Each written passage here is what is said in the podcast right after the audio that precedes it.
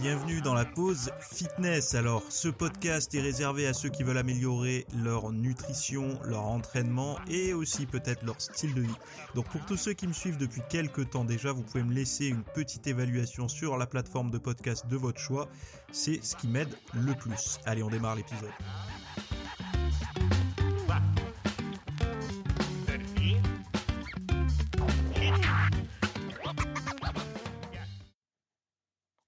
Salut à tous, j'espère que vous allez bien. Donc nouvel épisode aujourd'hui. Aujourd'hui, on va parler d'immunité, de fer, d'élixir de jeunesse, de choix alimentaires. Euh, et avant de commencer, euh, je ne sais pas si euh, vous avez déjà tenté ou, ou même juste pensé suivre un régime de type régime cétogène ou, ou toute autre approche comme ça qui coupe les glucides fortement. Je sais qu'il peut y avoir des résistances par rapport à ça et c'est, surtout quand on pratique la muscu, euh, on peut se poser la question parce que c'est vrai que ce genre de régime, souvent, c'est fait pour euh, euh, les, personnes. Alors, initialement, c'était juste pour les, enfants qui souffraient d'épilepsie et qui ne répondaient pas bien au traitement standard. Mais après, ça a été, ils, ont remarqué qu'il y avait des, propriétés de perte de poids assez importantes et ils ont essayé de le, de le, de bah, le proposer pour d'autres, je vais dire d'autres pathologies, puisque l'obésité en est une, euh, et euh, ça, a pu fonctionner, etc. Mais bon, bref. Euh, quand on fait de la muscu, on a besoin d'énergie, on a besoin de, force, etc. Et c'est vrai que de se dire de couper les glucides, euh, est-ce que je vais continuer à congestionner? Est-ce que je vais avoir de l'endurance entre guillemets musculaire? Euh, Et, et, et c'est vrai que toutes ces choses-là, bon, ça peut créer des freins. Puis après, il y a autre chose. Il peut y avoir la peur du gras, euh, le fait de manger comme ça un petit peu plus de graisse, parce que dans le régime cétogène, on sait qu'il y a plus de graisse. Euh, de se dire aussi que ben non, mais nous, on peut pas se passer de sucre, que le goût sucré, c'est vraiment quelque chose qui nous, qui, enfin, qui ça nous colle à la peau. On a, on a du mal à, s'en détacher, etc. Et de plus, euh, les, les premiers jours, là, je l'écrivais, mais c'est vrai que les premiers jours sont assez c'est assez brutal quand même, hein, euh, surtout si on n'a pas l'habitude de le faire. Les tout premiers jours, il y a même ce qu'on appelle la grippe cétogène, c'est-à-dire qu'on a des symptômes similaires à une grippe, c'est-à-dire euh, cette espèce de, léthargie un peu fiévreuse euh, pendant pendant quelques quelques jours. Et, euh, et c'est pas agréable. Donc, il y a beaucoup de personnes d'ailleurs qui abandonnent à, cette, à ce moment-là, pensant qu'ils sont pas adaptés. Et ils passent pas la tempête en fait. Hein. Ils, préfèrent faire demi-tour quand la tempête arrive. Euh, puis d'autres qui vont dire ouais non mais attends euh, c'est vraiment une diète qui n'est pas du tout compatible avec une vie sociale normale quand on a des enfants, euh, un mari, une femme, des amis, etc. et puis surtout il y en a il y a, toujours quelqu'un pour dire que c'est on ne sait pas si c'est pas dangereux à terme pour la santé. Et c'est vrai que toutes ces choses là moi ça me fait sourire parce que c'est toutes ces résistances là euh, c'est vrai que moi aussi, bah, quand je les lis, je me dis c'est vrai que ça donne pas envie du tout. Sauf que quand on le fait, moi je l'ai fait, hein, j'ai fait euh, quand je fais des sèches en général, c'est cette approche-là que j'utilise. Euh, je peux vous garantir qu'en fait tout ça, on s'en rend pas compte du tout. Déjà la peur du gras, on mange pas des plaquettes de beurre. Hein. C'est juste que comparé à une diète normale de muscu, on n'a plus le regard en permanence sur le tableau des calories avec les lipides et tout ça. Deuxième chose, euh, cette addiction au sucre, on voit qu'elle diminue énormément quand on réduit les glucides, les sucres et tout ce qui arrive au sucré. C'est-à-dire que moi j'ai remarqué une chose, c'est que l'addiction euh, au sucre, enfin le, ce qu'on appelle le bec sucré, donc l'envie, enfin bec sucré c'est plutôt, euh, certains disent que c'est idée, moi je pense que c'est comportemental, enfin en tout cas c'est des habitudes. C'est c'est quelque chose qui s'auto-entretient, c'est-à-dire que plus on en mange, plus on va être je vais pas dire addict parce que ça c'est le principe de l'addiction, mais euh, plus on, pense que ça va être difficile. Sauf que quand on diminue tout de suite comme ça, euh, on se rend compte que finalement le goût sucré ne manque pas, euh, en partie parce qu'on régule sa glycémie et ses sécrétions d'insuline, etc. C'est plus stable, donc on fait moins d'hyper et d'hypoglycémie. Et ça, ça participe grandement au, au, maintien d'une certaine euh, d'un certain comportement raisonnable face au, sucre. Euh, après, il y en a qui disent que, comme je, disais tout à l'heure, ces premiers jours qui pourraient être brutaux, etc. Mais ça, c'est pareil. C'est, c'est déjà moi j'ai remarqué l'inverse, c'est-à-dire que les premiers jours sont plutôt euh, l'énergie a plutôt tendance à monter, il y a une journée, peut-être pendant quelques heures, où la transition euh, glucides-lipides, euh, enfin glucides, euh, cétone se fait, j'en sais rien comment je pourrais l'appeler autrement, mais c'est où on se sent légèrement plus fatigué, mais après, en fait, on s'en rend plus compte. Bon, les repas entre amis, j'ai envie de vous dire, moi quand je mange entre amis, c'est pas que ce soit la diète cétogène, la diète méditerranéenne, le jeûne intermittent, tout ce que vous voulez. quand je mange avec des amis, je fais pas de régime. C'est-à-dire que je mange ce qu'il y a sur la table et je ne m'amuse pas à dire oh, je mange que des protes ou que du. Après, on peut le faire si on est en préparation de compète ou autre, mais moi personnellement, euh, je suis pas invité tous les soirs, donc c'est ça qui permet quand même de tenir une diète. c'est voilà, si on est invité deux soirs par semaine ou qu'on mange avec des amis deux ou trois soirs par semaine, notamment le week-end, euh, il reste quand même 19 euh, repas, enfin 18-19 repas le reste de la, de, la, de la semaine pour faire bien les choses, donc ça suffit largement. Euh, et le c'est pas bon, c'est dangereux pour la santé, ça, ça me fait toujours sourire parce que c'est une approche alimentaire qui se rapproche beaucoup plus d'aliments souvent entre guillemets naturels, bruts, non transformés que l'alimentation standard occidentale. Donc ça me fait toujours sourire les risques à long terme sur la santé. Mais euh, ces personnes-là, faut juste leur dire, tu sais, euh, peu importe la diète que tu vas avoir, tu vas finir par crever. Et, donc dangereux pour la santé. Euh, ils vont bien trouver un jour quelqu'un qui dira, ah, il a fait cette diète, il est mort d'un truc particulier. Enfin, c'est toujours ça le problème, quoi. Il y a, des gens qui font la diète méditerranéenne et qui meurent aussi. Hein, et pourtant, c'est celle qui est réputée tenir pour la longévité. Euh, enfin bon, vous trouverez bien aussi une personne qui, fait une diète euh, bonne pour le foie qui meurt d'une maladie du foie. Il, y, aura toujours des, exemples, des contre-exemples et tout, mais c'est souvent des cas isolés. Et euh, si on me demandait de choisir, et là je pense que vous aussi, si on vous demandait, on vous mettait un pistolet sur la tempe, est-ce que vous préfériez être une personne qui, qui, a suivi une diète cétogène toute sa vie ou une personne qui a suivi une alimentation occidentale typique avec alimentation transformée, avec aliments transformés et tout euh, toute sa vie? Et vous retrouvez là aujourd'hui à 60 ans avec un bilan de santé. Laquelle vous choisissez? Moi, j'ai fait mon choix déjà personnel. Euh, donc voilà, si, ces sujets vous intéressent, euh, parce que là, en fait, toutes ces choses-là, bon, c'est la première chose, mais après, moi, je me suis penché à tout ce qu'il y avait autour de la musculation et de la diète cétogène. Donc, est-ce qu'on peut prendre du muscle? Est-ce que c'est plus facile pour perdre du gras? Est-ce qu'on va avoir de la force, de l'énergie et tout ça? Et je tenais vraiment à faire le pour et le contre, parce qu'il y en a des petits malins qui s'amusent à, dire euh, tiens, eh, quand il trouve un régime bien, il dit c'est bien pour tout. Sauf que c'est pas toujours le cas, et notamment pour la diète cétogène. Et euh, moi, elle a d'énormes avantages, c'est pour ça que je la pratique hein, de temps en temps, mais il y a aussi des inconvénients qu'il faut connaître, comprendre pour pouvoir contourner, maîtriser, mettre un peu en silence et tout ça. Donc si ça vous intéresse et que la diète cétogène vous intéresse, allez voir euh, le lien qui se trouve dans les notes de ce podcast. Sinon, euh, le premier sujet que j'avais envie de traiter aujourd'hui avec vous, c'est les changements simples pour un impact profond sur la santé et l'environnement.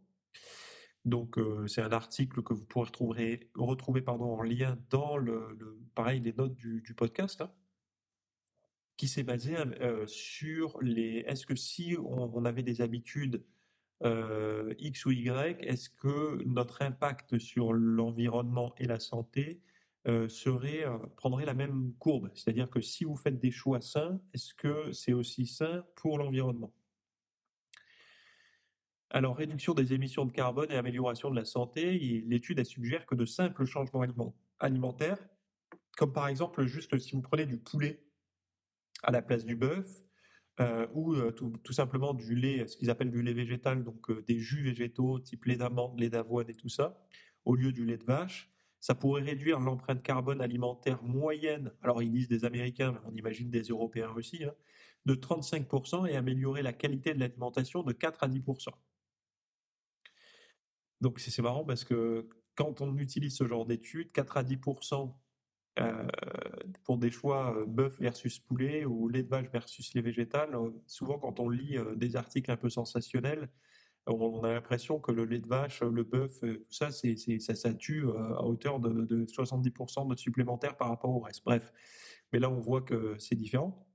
Donc là, on voit qu'il y a vraiment, ça pourrait suivre. Alors, c'est eux qui disent que c'est des meilleurs choix pour la santé, hein. le bœuf euh, que le poulet. Il faudrait voir quel bœuf, quel poulet. Et lait de vache, lait végétal, c'est pareil, il faudrait voir quel, quel lait de vache et quel lait végétal. Mais dans l'ensemble, je suis plutôt d'accord avec ça. C'est-à-dire que si moi, on mettait encore une fois un, pistolet sur la tempe en me disant tu choisis ta viande pour le reste de tes jours, je me tournerais plutôt vers une viande maigre. Euh, et sauf si c'est un bœuf maigre nourri à l'herbe, je prendrais le poulet. Après, euh, les végétales, euh, c'est pareil, le lait végétal, moi je prendrais pas du lait de soja par exemple, je prendrais peut-être du lait d'amande ou du lait de noix de cajou, des choses comme ça. Mais, euh, mais le lait de vache, évidemment, moi, de toute façon, je ne bois pas de lait de vache.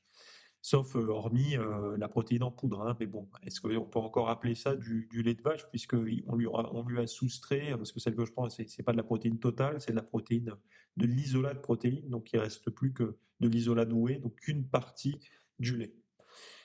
donc, approche des, petits changements. Donc, les chercheurs croient que cette méthode pourrait encourager les consommateurs à adopter des petites habitudes alimentaires plus respectueuses du climat.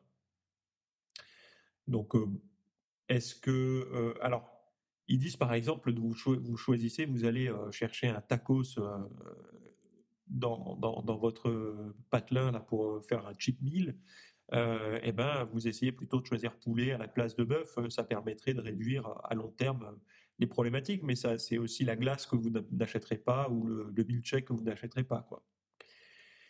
Alors, les plus grandes réductions projetées d'émissions concernent les plats mixtes comme les burritos, les pâtes, où il est facile de substituer une protéine à faible impact à, leur place, à la place du bœuf. Alors, moi, j'ai envie de dire un truc beaucoup plus rapide d'arrêter de bouffer des aliments transformés.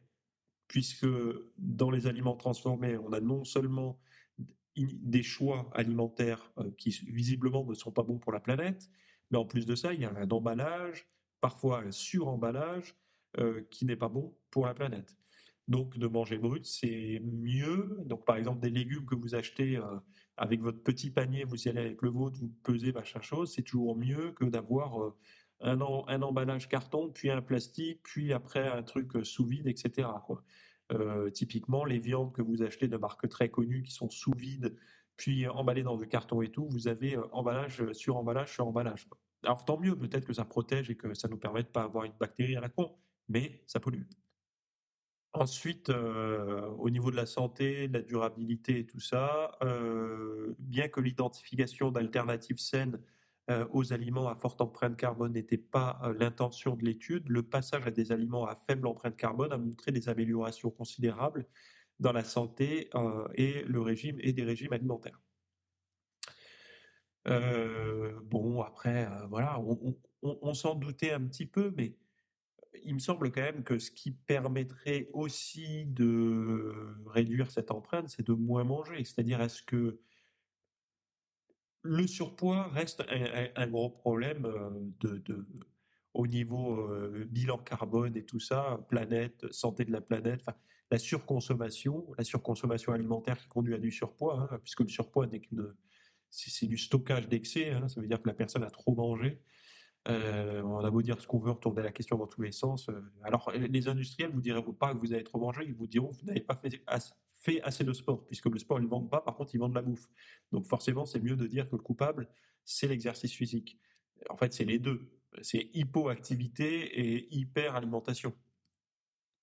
C'est comme lors d'un divorce, c'est toujours la faute de l'autre, en gros. Mais bon, bref, euh, l'exercice physique alors c'est le deuxième sujet, ça, euh, comme élixir contre l'anxiété liée au vieillissement. Donc, euh, attitude positive envers l'activité physique. Une attitude positive concernant l'activité physique peut être liée à une moindre anxiété liée au vieillissement. Donc, les chercheurs ont analysé les résultats d'une enquête multi-État et ont constaté que le genre, l'âge, le statut marital et le revenu euh, influencent les perspectives sur l'exercice et le vieillissement. Alors, depuis 2011, environ 10 000 personnes aux États-Unis atteignent l'âge de 65 ans chaque jour. La génération des baby-boomers, et ce n'est avant 1946, constitue le groupe d'âge à la croissance la plus rapide du pays, qui devrait dépasser le nombre d'enfants euh, d'ici 2035. Donc, euh, Sarah Francis de l'Iowa State University souligne l'importance de soutenir les comportements euh, favorisant la santé et de se concentrer sur la prévention plutôt que sur le traitement des maladies chroniques. En gros, ça c'est quoi? C'est de ne pas attendre d'être malade, très malade, voire euh, aux portes de la mort, pour prendre soin de sa santé en fait. Et de, vous savez quand je crois que c'est dans les les, les populations asiatiques, ils n'ont pas la même philosophie de la santé que nous. C'est-à-dire que la, par exemple, la médecine chinoise est plutôt réputée comme une médecine préventive. Une médecine préventive, ça veut dire quoi? Ça veut dire que c'est une médecine, une approche euh, médicale ou paramédicale, ou je ne sais pas comment on pourrait appeler ça, qui a pour but de maintenir un individu en bonne forme. Après, dans le monde euh, occidental comme dans lequel nous vivons nous aujourd'hui, enfin ceux qui m'écoutent depuis la France ou tout pays euh, euh, appartenant à, on va dire à l'Occident, on, utilise la médecine pour répondre à, des mots aigus. par exemple, problème de dents, on a une douleur là ou ici, un rhume, une grippe, enfin bon bref, voilà. Et c'est vrai que de maintenir sa forme, c'est une des meilleures armes pour justement euh, euh, bien vieillir et ralentir, ou en tout cas prévenir les, maladies chroniques, les maladies de civilisation, les maladies liées à l'âge, etc. Donc pour l'anxiété liée au vieillissement, euh, ça comprend les peurs et les préoccupations concernant la perte d'autonomie, de relations, de changements physiques, psychologiques, euh, le malaise ou le manque de plaisir à être entouré euh, de, personnes euh, âgées, etc. Donc une enquête en ligne de 142 questions a été conçue pour comprendre comment l'anxiété liée à cet âge-là se rapporte à l'activité physique et à d'autres facteurs. Et au total, 1250 personnes de Washington, D.C. et de 6 États ont répondu à l'enquête. Et les participants qui s'identifiaient comme afro-américains avaient un intérêt plus marqué pour les programmes liés à la santé, déjà. Euh, la peur de la perte est la plus grande anxiété liée au vieillissement, donc surtout chez les personnes à faible revenu et celles vivant seules.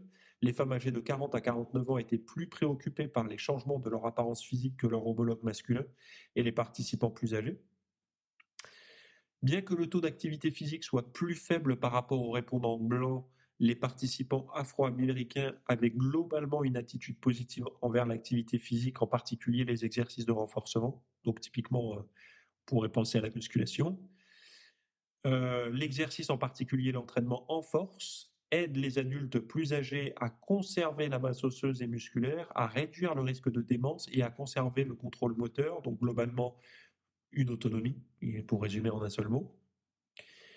Amélioration de l'accès à l'exercice, donc pour améliorer euh, l'accès au sport, euh, donc, euh, les chercheurs du projet multistatique visent à développer et tester un programme virtuel basé sur la communauté et diffusé via une extension incluant euh, des activités physiques à domicile et une composante éducative pour encourager une alimentation saine et riche en protéines. Attention au danger, protéines, protéines. Mais non, en fait, c'est pourquoi? Pour gagner du muscle et rester le plus longtemps sur ses guiboles plutôt que d'être rapidement incapable de se lever. Donc on voit que là, vous savez, souvent on parle d'anxiété liée au sport, c'est bien de faire du sport, ça réduit l'anxiété et tout. Par un mécanisme en fait ben, chimique de l'exercice, donc le, le, sport, en faisant du sport, vos muscles vont produire des substances qui vont se révéler bénéfiques pour votre santé mentale. Premier point. Deuxième point, le fait de vous être rendu à votre séance de sport va être bénéfique pour votre santé mentale parce que votre euh, l'estime de soi va augmenter. C'est-à-dire que vous avez été capable de vous motiver à pratiquer du sport, donc vous êtes une personne courageuse, etc., avec de la volonté. Donc votre image mentale de vous-même, votre représentation de vous-même va augmenter, votre estime de vous-même va augmenter. Donc c'est bon pour la santé mentale. Et à terme, de faire du sport, évidemment, comme on le lit ici, ça vous permet d'être plus autonome, plus confiant envers la vie et les difficultés, donc une meilleure santé mentale également. Donc on voit que le sport au niveau immédiat, au niveau enfin court, moyen, long terme, c'est bon pour la santé mentale. Et euh, dans un, enfin, je veux dire aujourd'hui, on a tous, je pense, besoin d'entretenir, de, de, chouchouter, de, vraiment de dorloter euh, sa santé mentale, parce que enfin, je sais pas si vous allumez la télé ou même maintenant YouTube qui s'appelle la nouvelle télé, hein, puisque euh, je sais pas si vous avez remarqué, mais YouTube aujourd'hui, c'est vous avez de l'actualité en permanence, du débat, du conflit. D'ailleurs, ces vignettes commencent à me sortir par les, yeux. Vous avez toujours deux personnes opposés où ils font une espèce de capture d'écran où il y a la bouche légèrement ouverte ou comme s'ils étaient en train un peu de se fâcher. Et c'est ça qui attire l'œil. C'est en train de me, donner la nausée, de me faire germer, de, me dire mais ils pensent qu'on est tous cons pour pas comprendre. Enfin bon bref. Euh, et c'est, je lisais d'ailleurs un livre euh, sur la mort du, journalisme euh, parce qu'ils n'ont pas su prendre le, virage en fait d'Internet et qu'aujourd'hui ils nous ressortent les stratégies qui sortaient auparavant de manière très ponctuelle parce qu'ils avaient une petite baisse d'audience, ils allaient sortir un truc, euh, oulala, une tempête arrive, on va tous mourir, ou oulala, une petite grippe arrive, est-ce que c'est la fin de, de, tous nos vieux, machin?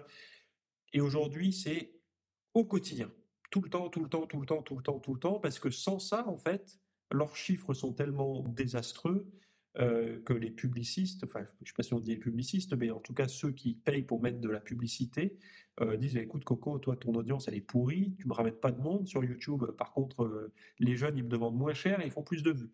Donc, enfin les jeunes ou les moins jeunes d'ailleurs. Et ben, ça conduit à, à ça. Et au début, on aurait pu se dire ben, la télé c'est mort et YouTube c'est cool parce qu'il y a des trucs intéressants. Sauf que YouTube se télévisise, si j'ai envie de dire les choses. Euh, en fait, maintenant, les youtubeurs veulent se prendre pour des journalistes, des, comment dire, des, présentateurs de télé, ils veulent être, euh, voilà, et ils utilisent les mêmes méthodes. Donc, en fait, ça devient la même merde. Et c'est dommage parce que euh, moi, j'aimais bien l'époque où, enfin, l'époque, c'était il y a, y a, quelques années à peine, hein, où on pouvait encore trouver des conférences sympas, etc. Bon, il y en a encore, hein, je dis pas mais elles sont tellement euh, sous des montagnes et des montagnes de, de de, mauvais contenu, que, c'est beaucoup plus difficile de les trouver. Surtout que l'algorithme de recherche sur YouTube, je ne sais pas si vous avez remarqué, mais quand vous tapez un truc dans la barre de recherche, euh, alors ils vont vous mettre 10 résultats qui sont à peu près en lien avec ce que vous avez tapé, et beaucoup de, après des trucs qui vous suggèrent, mais on s'en fout de ce que j'ai envie d'avoir que des contenus euh, qui en lien avec ma requête. Et alors que avant, on avait beaucoup plus de résultats. Il y avait des pages et des pages et des pages de résultats qui comportaient au moins les mots-clés qu'on venait d'inscrire. Aujourd'hui, il y a moins de résultats alors qu'il y a plus d'ancienneté sur YouTube, donc potentiellement plus de contenu. Donc ça me paraît euh, bizarre. Mais bon, je suis toujours très naïf. Euh, s'ils font comme ça, c'est que ça marche mieux comme ça pour les vues, les, pubs et tout. Ils n'ont rien à, rien à foutre d'avoir un contenu pertinent, c'est fini.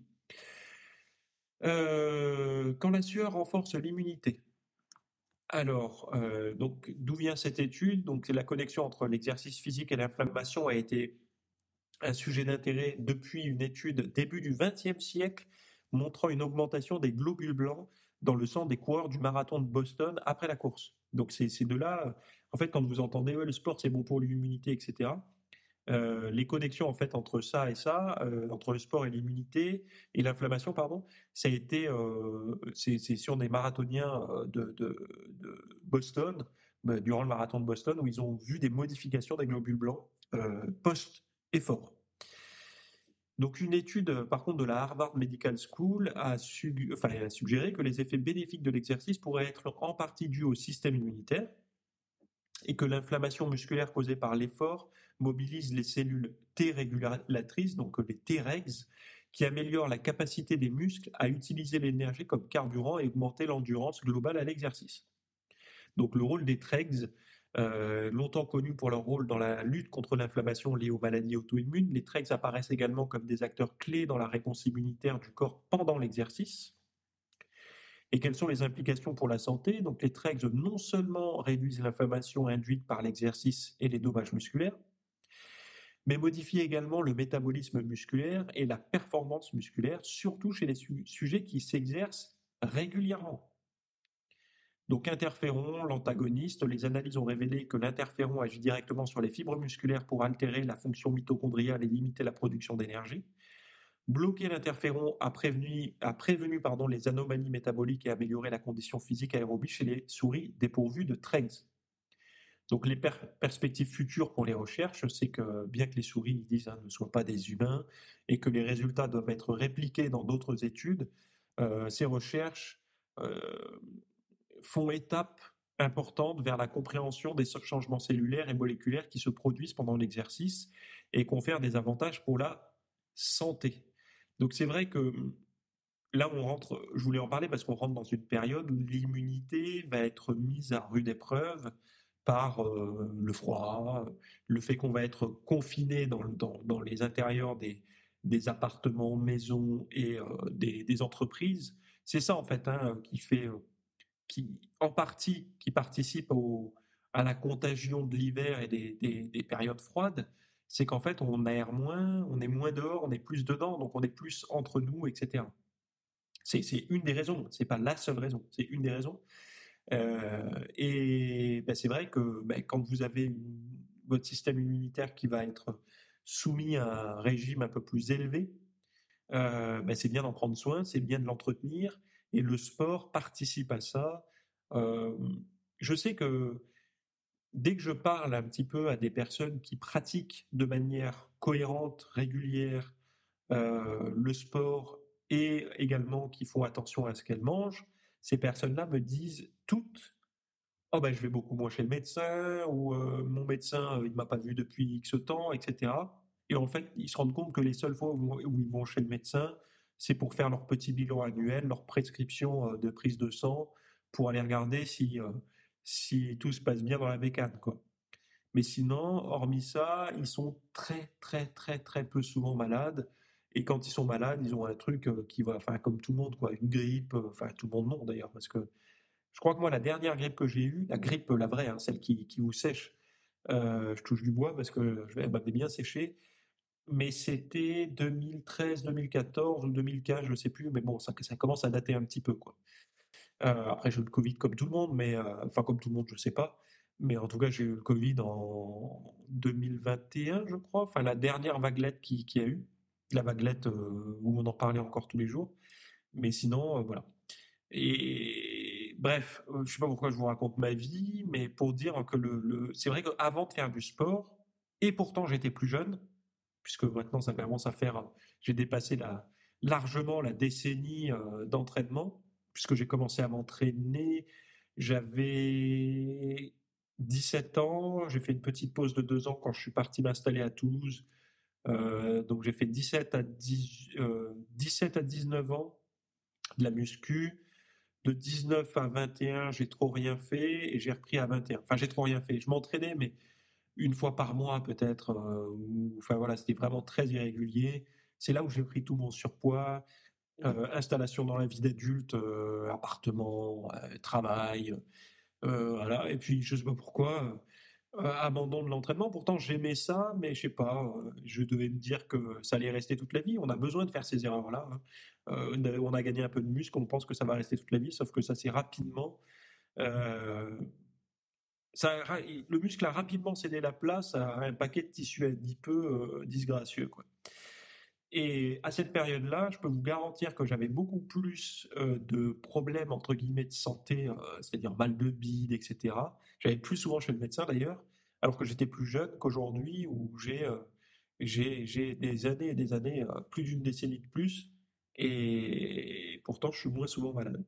Donc c'est bien qu'il y a quelque chose dans le mode de vie qui joue euh, et qui, malgré l'âge, malgré les années qui passent, euh, a tendance à, rester quand même assez euh, utile comme approche. Donc c'est pour ça ce, ce, podcast aura été quand même assez concentré autour de la, santé grâce au sport, grâce au mode de vie. Et je trouvais que c'était un podcast à faire dans, cette, dans la période dans laquelle on, on rentre là. D'ailleurs, euh, c'est bientôt la, fin, malheureusement. On a, encore jusqu'au, je crois c'est jusqu'au 25 novembre, euh, les, les, belles couleurs euh, sur les, sur les arbres, etc. Mais après, on va rentrer dans le dur avec le gel et tout. donc c'est pour ça. Le, prenez soin de vous, faites du sport. C'est pas le moment d'arrêter le sport. Beaucoup de personnes arrêtent le sport d'ailleurs durant l'hiver, ce qui est la pire des choses à faire.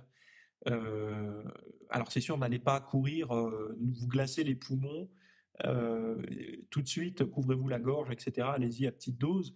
Euh, c'est pour ça, si vous courez pas en extérieur actuellement, euh, mettez-vous-y, faites du cardio dehors, respirez un peu d'air un peu plus frais en ce moment plutôt que d'attendre et de s'y mettre quand il va geler. Et là, ça va être, c'est sûr, vous allez vous taper des troubles, comment on appelle, respiratoires durant l'hiver si vous faites ça. Donc habituez-vous aujourd'hui quand la température n'est pas encore négative. Voilà.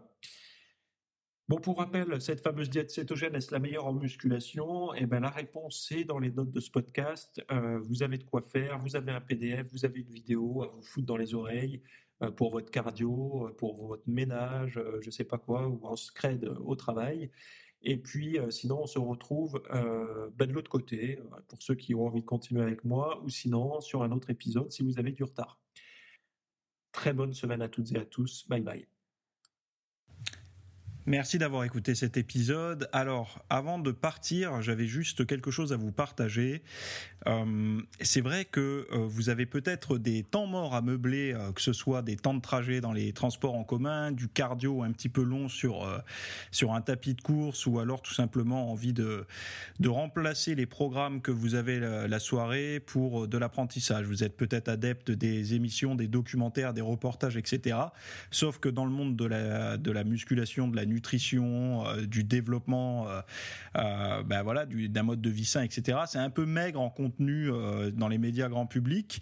Et donc, ce que je vous propose moi personnellement, c'est d'aller faire un tour dans la dans la bibliothèque que je. Alors, c'est un Netflix version fitness privé qui vous coûtera moins cher qu'un lavage auto rouleau par mois.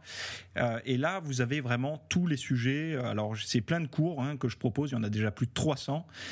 ce sont bah, sur le sommeil, sur euh, les hormones, sur euh, la nutrition. Donc euh, ça peut être pourquoi on a faim, pourquoi on n'arrive pas à tenir un régime, comment faire, quelles sont les solutions, mais aussi d'anatomie pour l'entraînement, des programmes d'entraînement. Donc tout ce qui est lié à la perte de graisse, si vous avez du gras sur le bas du ventre depuis des années, ou alors si vous avez du mal à prendre de la masse musculaire, tous ces sujets du plus connu, entre guillemets, du plus recherché au plus pointu, tous ces sujets sont largement abordés euh, dans, ce, dans cet espace VIP.